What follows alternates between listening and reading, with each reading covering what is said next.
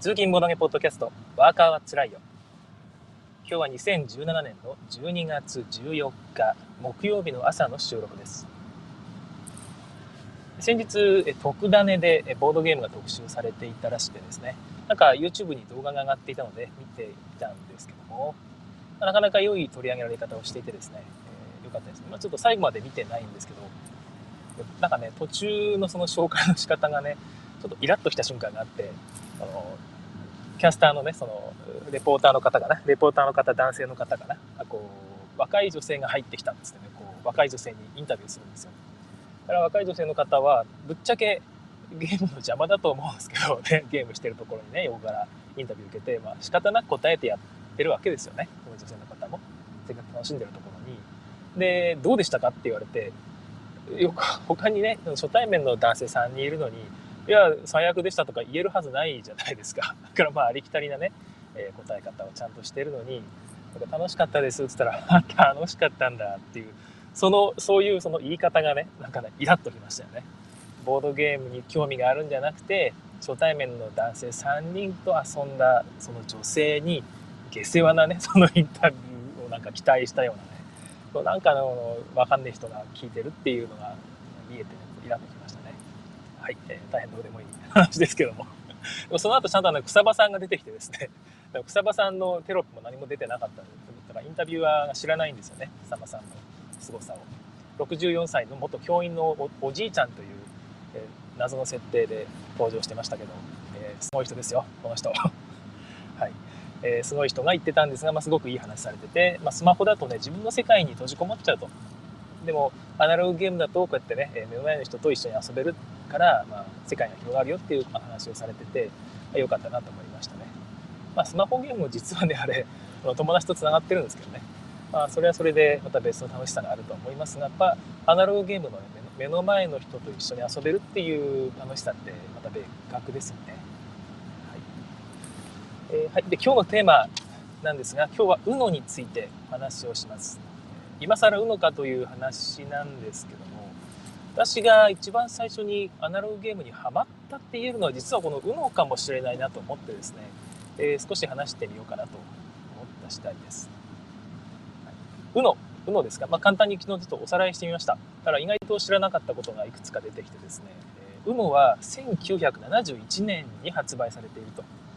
意外と新しいんだなってもうちょっと古いのかなと思ったんですけど、えー、どうですよね、えー、意外と新しいんだなと。でアメリカのオハイオ州の理髪店マール・ロビンスって方が考案されたということです。理髪店の店長だったんですね。うーんと思って、まあ、暇なんですかね理髪店の人。もしくはその理髪店ってえーと、意外とその人が集まってねおしゃべりとかがあるからこういうカードゲームとかボードゲームをしやすい雰囲気があるのかもしれないですよね。はい、でそれ今はですねマテルが日本ではそのマテルインターナショナルってところが代理店というか、まあえー、販売店としてやっています。マテル多分全国的にもあ世界的にもマテルですよね。UNO はと思ってるんですけども、はい、でウィキペディアで調べたんですが、えー、クレイジーエイトというトランプゲームを遊びやすくしたものだそうです。確かこのページ1かと思ってたんですがページ1自体がそもそもそのクレイジーエイトの派生作品だということで、えー、そうなんだというところですね。で、ページ1っていうゲームも、えー、なんかね、いろいろあるらしくですね、で本当はそのアメリカンページ1というのが正式名称らしいです。ちょっとこの辺もね、なんかいろいろ調べてみたんですが、はっきり書いてないんですよね、ウィキペディアにも。なんか間違ってんのか間違ってないのか、ウィキペディア自体も、えー、必ずしも正しいとは限りませんので、分かんなかったんですよね。で僕が、えーまあ、今回お話ししたいことの一つにですね UNO の正式ルールというお話があるんですよ。UNO っていうのは皆さんが遊ばれているルールとは本当のルールは違います。もうはっきり言います。間違いなく違う。えー、正式ルールは違うんですよ。皆さんが遊ばれているルールとは。本当は正しいルールで遊んだらごめんなさいなんですけど、えーまあ、ご存知の方も結構多いと思うんですけどねえ。1つ目の点がですね、ドロー2、枚出したら次の人が2枚取ると。でも次の人がもう1回ドロー2を出すと、えー、パスできて、その次の人がさらに4枚取らなきゃいけない。で、さらにこう、次の人がまたさらにドロー2で返すと、さらに次の人が6枚取るという感じで、ドロー2の重ね掛けができるというのがね、大変盛り上がって面白いルールなんですが、えこれは UNO の正式ルールではないというところです。はいま、ご存知の方が結構多いとは思うんですけどね、アナログゲーム業界だと。これが、えー、ページ1ではできたんですよね。だからページ1から派生したルールなのかなと思ってたんですが、そこから来て、まあ、ローカルルールとして UNO でもそうだろってことで広がっていったのかなと思ったんですが、どうもその元となったクレイジーエイトの基本ルールには、ドロー2という概念がないんですね。別に8が何でも出せるというだけのワイルドカードの役目を持ってるだけで、まあ、それ以外のいろんなルールっていうのは特にそのオプショナルルールとして広がっているだけでないんですよね。で日本のクレイジー8のウィキペディアを見ると、まあ、2を重ね掛けできるみたいなことが書いてあるんですけど英語版のクレイジー8のページを見るとですねそんなこと書いてないんですよ。でだからジンバブエバリエーションっていうルールが紹介されてるんですがそこの2はなんかねちょっと、ま、意味がわからないようなことが書いてあって2を出した時になんか宣言するとかで宣言できなかったらとかなんかそういうちょっとよくわからないルールが書いてあって意味がわからなかったんですが少なくとも重ね掛けとかっていう感じでは何もなかったんですよね。まあ、なんかとにかく日本のルールとはちょっと違うということでひょっとしてこの2の重ね掛けっていうこのページ1クレイジー8そして UNO 全てに共通する2の重ね掛け日本で遊ばれているね。というルールは日本独自のものなのかなとも思ったんですけども、まあ、どうなんですかね。意外といろんなとこであってそれが日本にも入ってきたという方がま自然ではありますよね。ちょっとこの辺が不思議でした、はい、でドロー2の重ね掛けができないっていうルールを私その学生時代に UNO にはまっていた頃があったんですが、えー、知ったんですよね。がまあ普通に学校で友達と一緒に遊んでたんですけども、えー、重ね、ある日と、ルールをもう一回読んでみたら、あれ、重ね掛けできるって書いてないってことに気づきまして、あ、なんと、えー、これ、これ面白いのかなっていうのは、その、ドロー2の重ね掛けが楽しいと思ってたので、こんなルールを入れたらね、絶対面白くないと思ったんですよね。でも一回やってみようぜって言って、やってみたんですよ。そしたらね、あれ？これ意外と面白いんじゃないかと思って、で、まあ、なんでかというとですね、ドロー2を出したら、まあ、正式ルールは、次の人は2枚取らなきゃいけない。で、その2枚取ったらその後パスされるっていう風なルールなんですよ。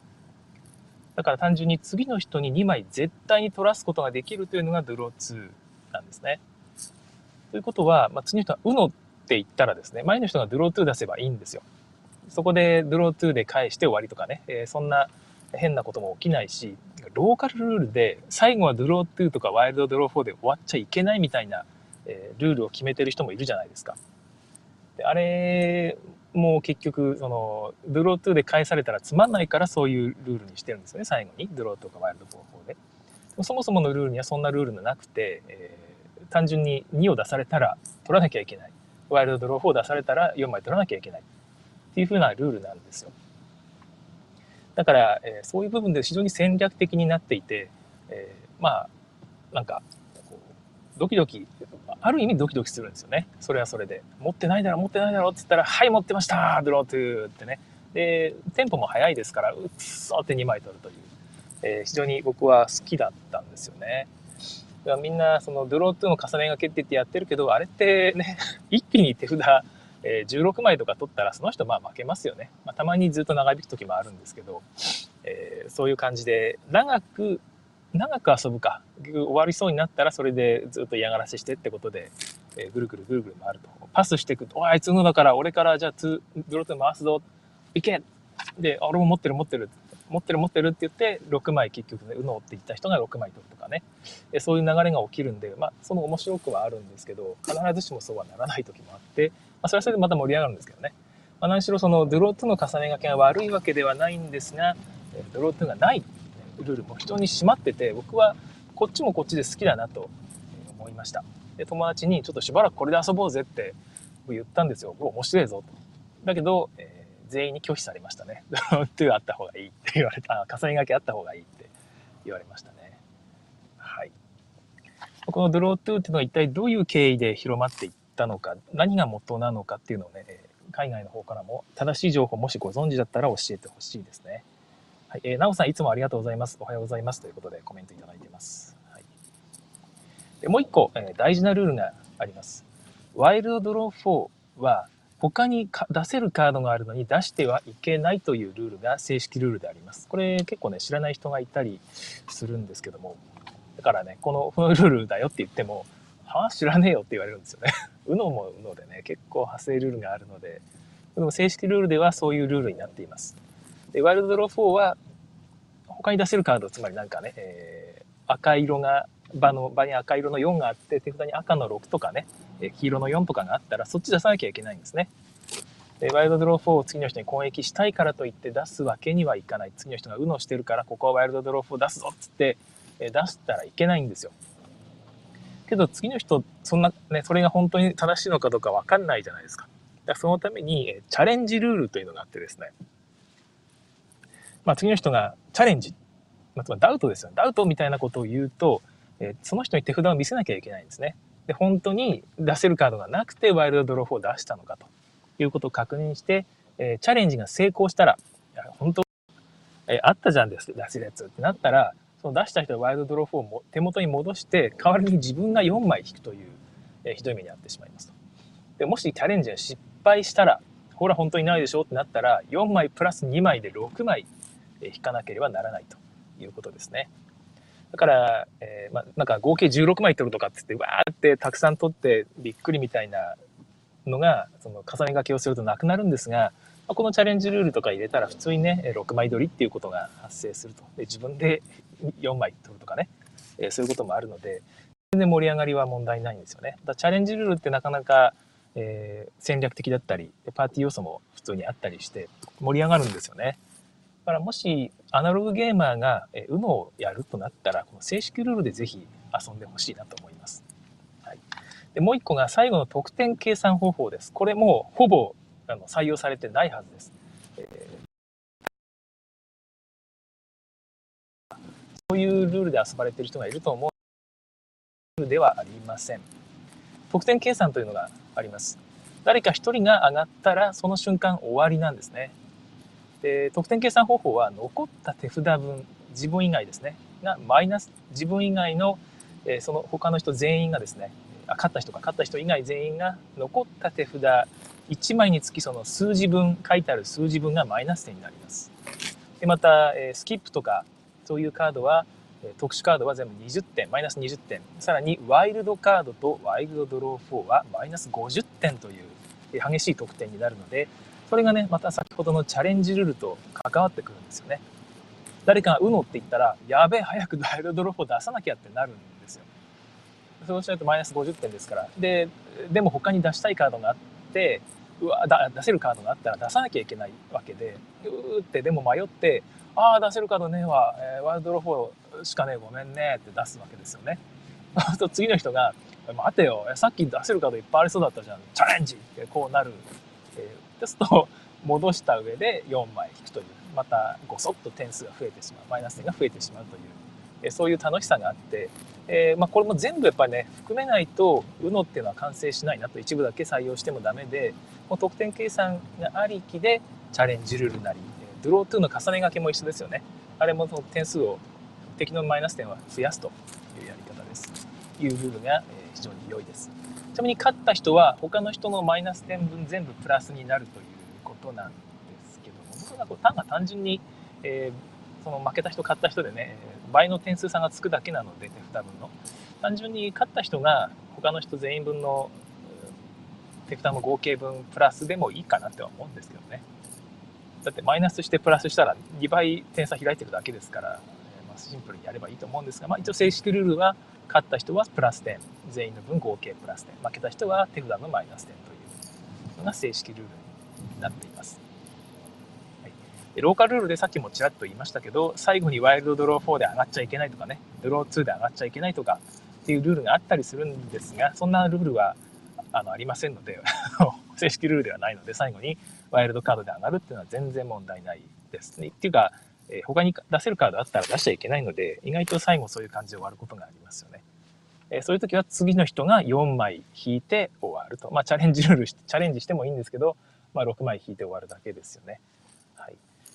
4枚引いて終わるという非常に嫌な終わり方がしてそれはそれで僕は盛り上がるし好きなんですよね最後にこれかよっつって引いたらその中にワイルドカードが4枚4枚ぐらい入ったみたいなねマイナス200点みたいな、え、そういう感じの楽しいゲームです UNO 普通のルールでやったらねめちゃくちゃ盛り上があ普通の正式ルールでやったら非常に盛り上がりますのでおすすめですねえちなみに、えー、UNO は2016年に、え新ルールが追加されました。ご存知でしたかね？私もそのツイッターで軽く聞いたことはあったんですが、特に興味を持たずに、え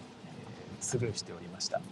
というのは、えーと、この作者の方が新しいルールを作ったわけではなくて、新しいルールをみんなで募集しますっていうコンテストを開いたんですね。えー、Get Wild for Uno っていうコンテストが世界的に開かれていたみたいです。違うのかな？日本だけなのかな？わかんないんですが、えー、日本人の鏡春也さ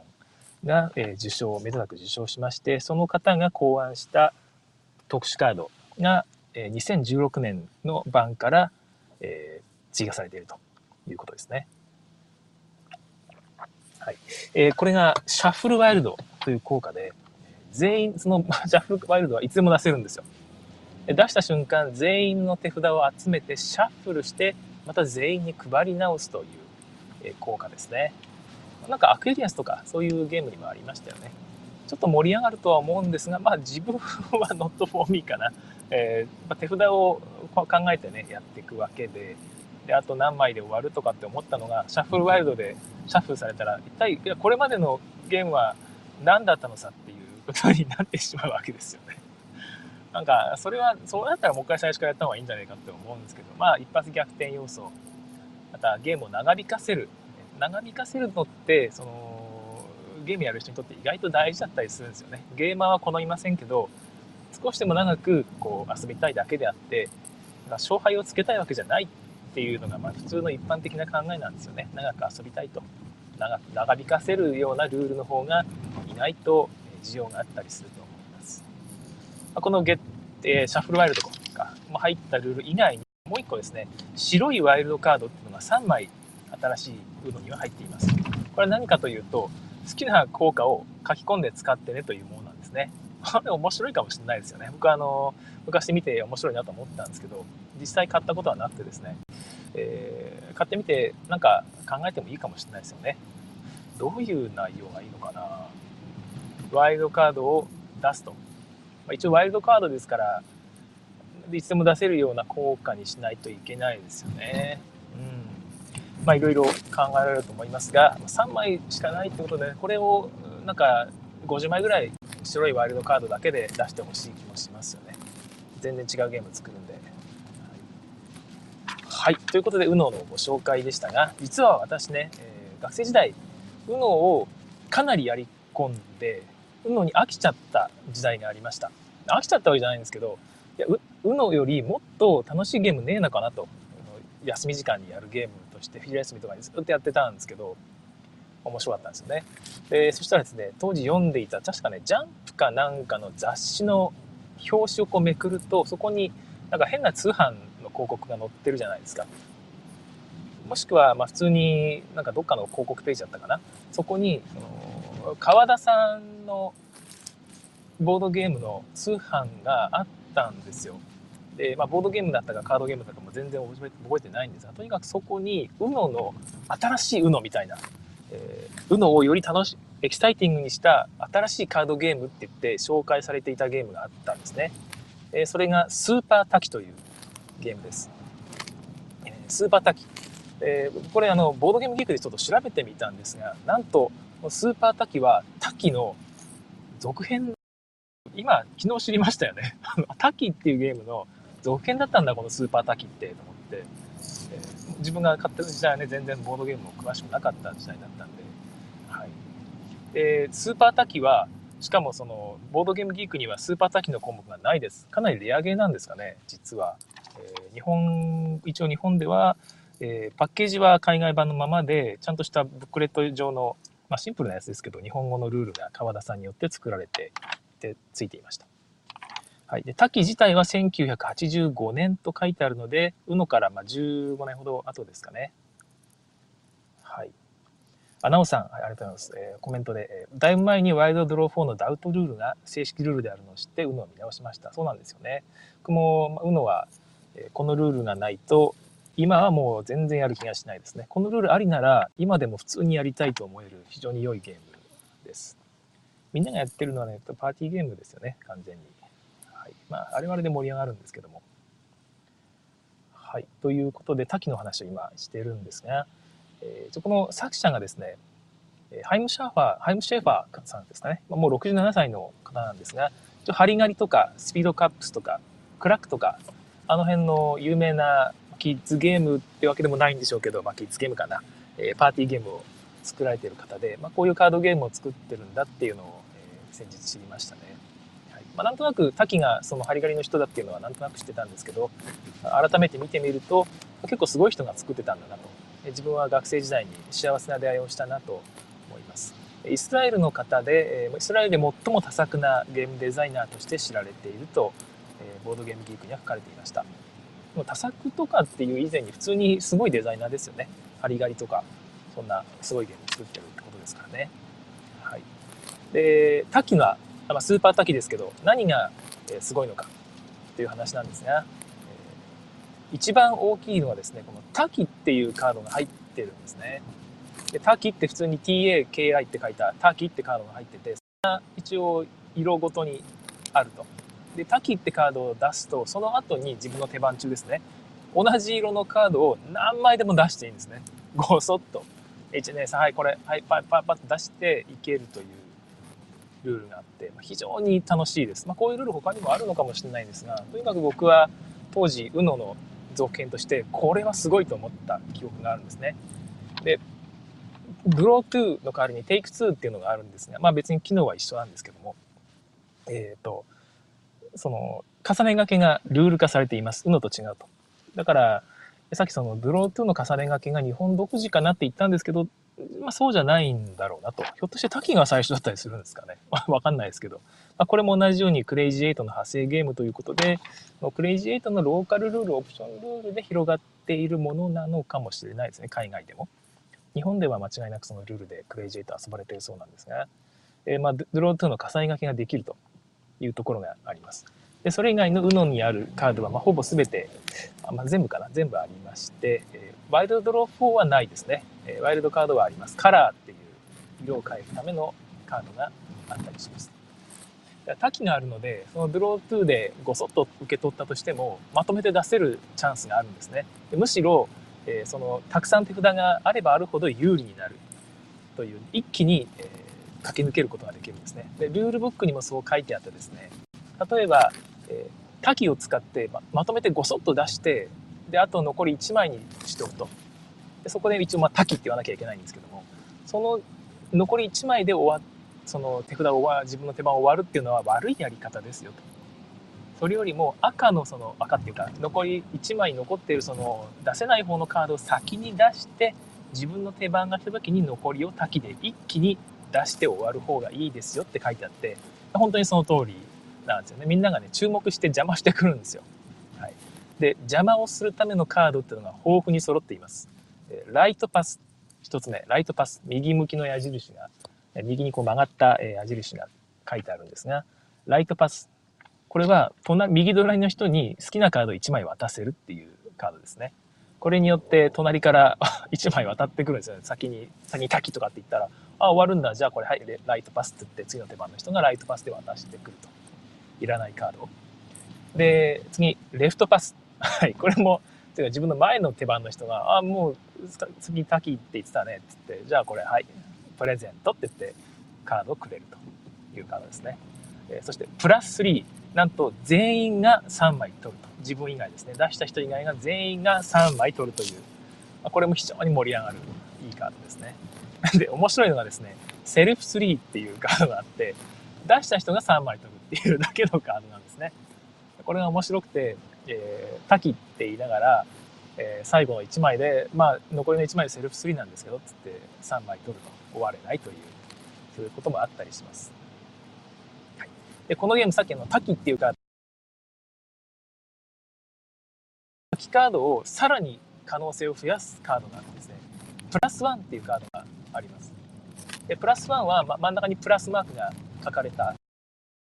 ね、各直分プラス1っていうのがあるカードなんですが、まあ、普通に使うとえプラス1として使います。1枚あプラス1として使うだねよ。1枚それを出した後同色のカードをもう1枚出せる、まあ、同色じゃなくてもレフトパスとかセーフ、えーと、プラス3とかでもいいんですけど、まあ、もう1回自分の手番が来るっていうことですよね。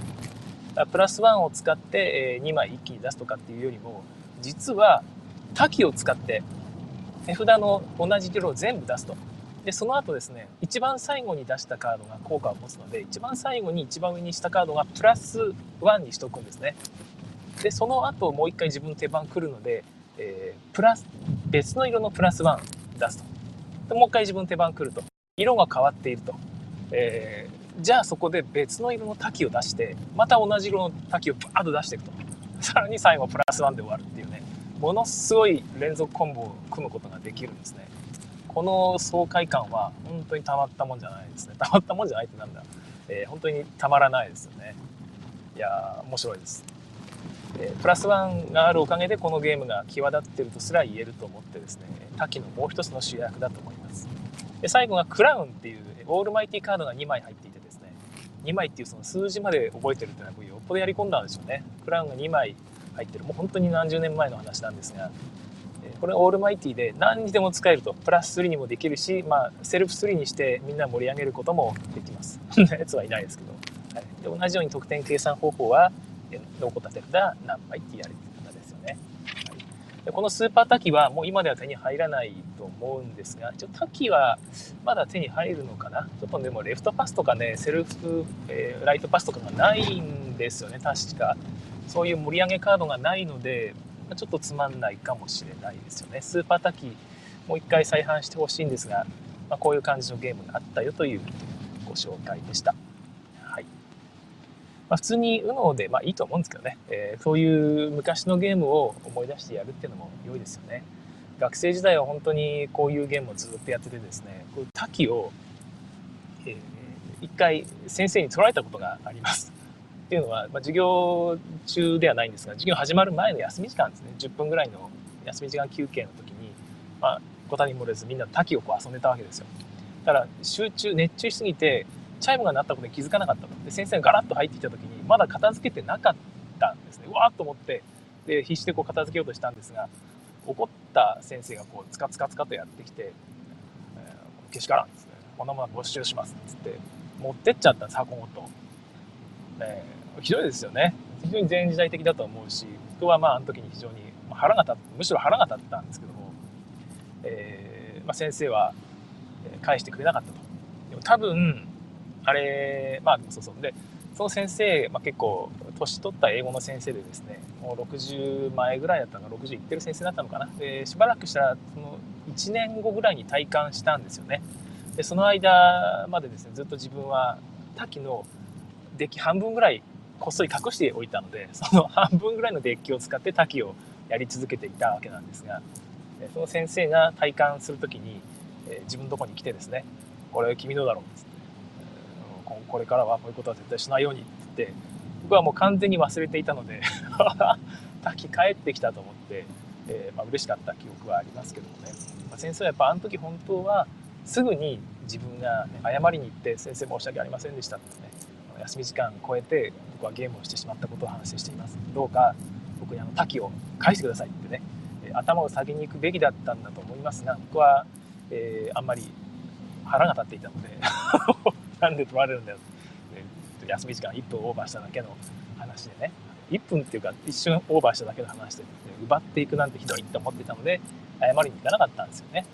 えーまあ、非常に意地張ってたわけですけどもその返してくれた時になんか申し訳なかったなって逆に思いました。これ先生ずっと持ってていつ返せばいいんだろうってそのタイミングを失ってしまってずっと心苦しい思いを多分してたんですよね。こう頭の隅に引っかかってて多分ね机の引き出し開けるたびに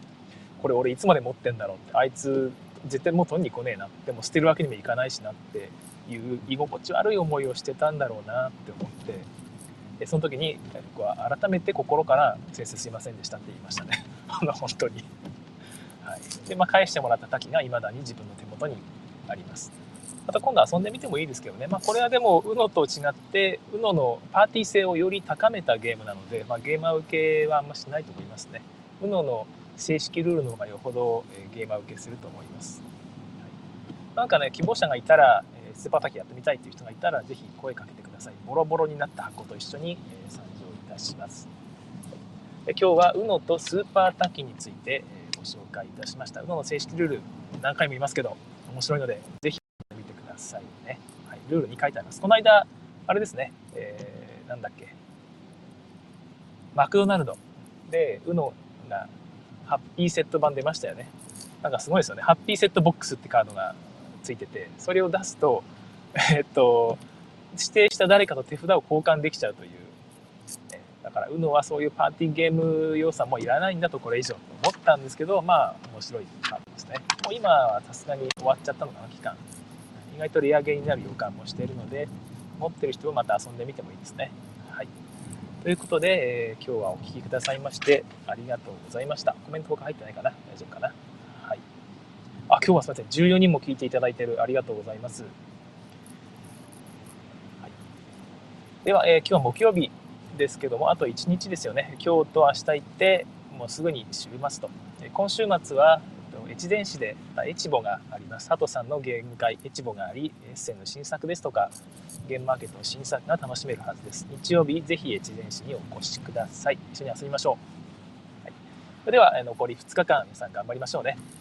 仕事帰りにポッドキャストで聞いてくださっている方はお仕事お疲れ様でございました。では次回更新をお楽しみに。さようなら。